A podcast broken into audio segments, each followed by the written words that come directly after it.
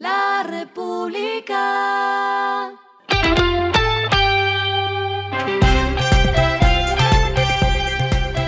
Al final de la jornada, esto es lo que debes saber sobre el comportamiento de los negocios, las finanzas y la economía.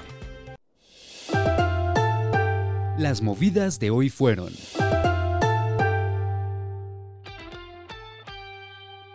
LATAM Airlines ya cuenta con la aprobación del Instituto Nacional de Aeronáutica Civil de Venezuela, el INAC, para ejercer la ruta Bogotá-Caracas, lo que representa una ayuda al sector aéreo colombiano luego de la salida oficial de Viva Air del mercado por el proceso de liquidación que se lleva a cabo en las supersociedades. El INAC dijo que se encuentra a la espera de que la Aeronáutica Civil colombiana les otorgue el permiso de comercialización de esa ruta, la cual se realizaría con una frecuencia de siete veces por semana.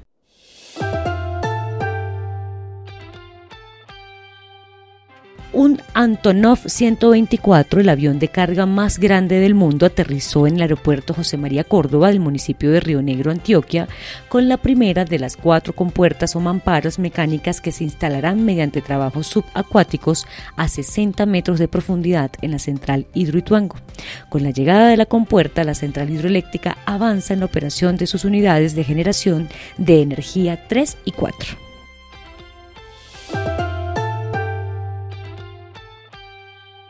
ISA Intercolombia inició el proyecto de interconexión de la Unidad de Planeación Minero-Energética UME en Sabana Larga, Bolívar. Esta proporcionará un sistema de transmisión de energía más fuerte para la región al cerrar el anillo en 500.000 voltios, permitiendo que la energía pueda fluir por distintos caminos. Lo que está pasando con su dinero.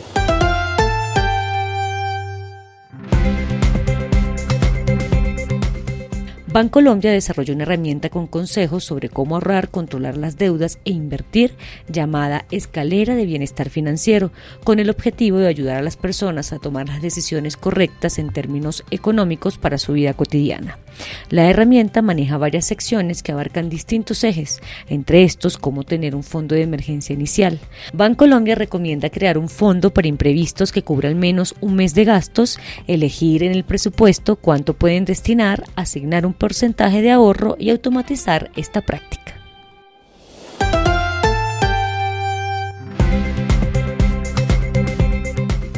Los indicadores que debe tener en cuenta. El dólar cerró en 4.152,48 pesos, bajó 19,85 pesos. El euro cerró en 4.546,97 pesos, bajó 4,62 pesos. El petróleo se cotizó en 67,75 dólares el barril. La carga de café se vende a 1.445.000 pesos y en la bolsa se cotiza a 1,97 dólares. Lo clave en el día.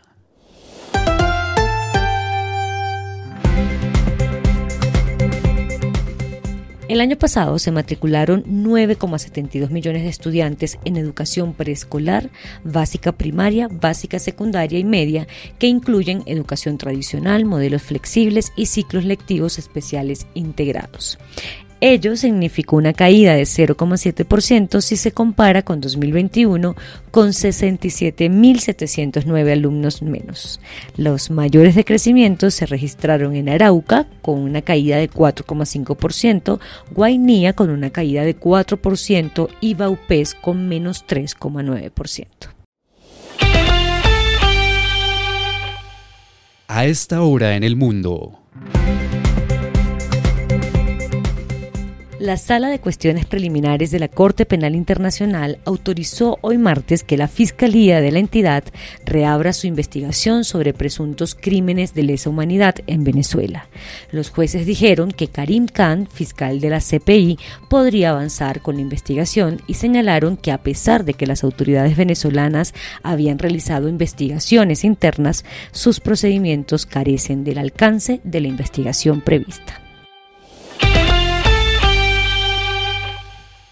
Y el respiro económico tiene que ver con este dato. La República.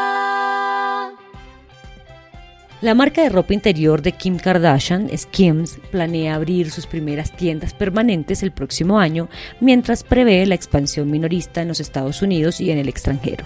Skims está programado para debutar su primera tienda insignia en Los Ángeles en la primera mitad de 2024, seguida de una segunda apertura en Nueva York. La tienda de Los Ángeles de 5.000 pies cuadrados estará ubicada en West Hollywood, en Sunset Boulevard. La República.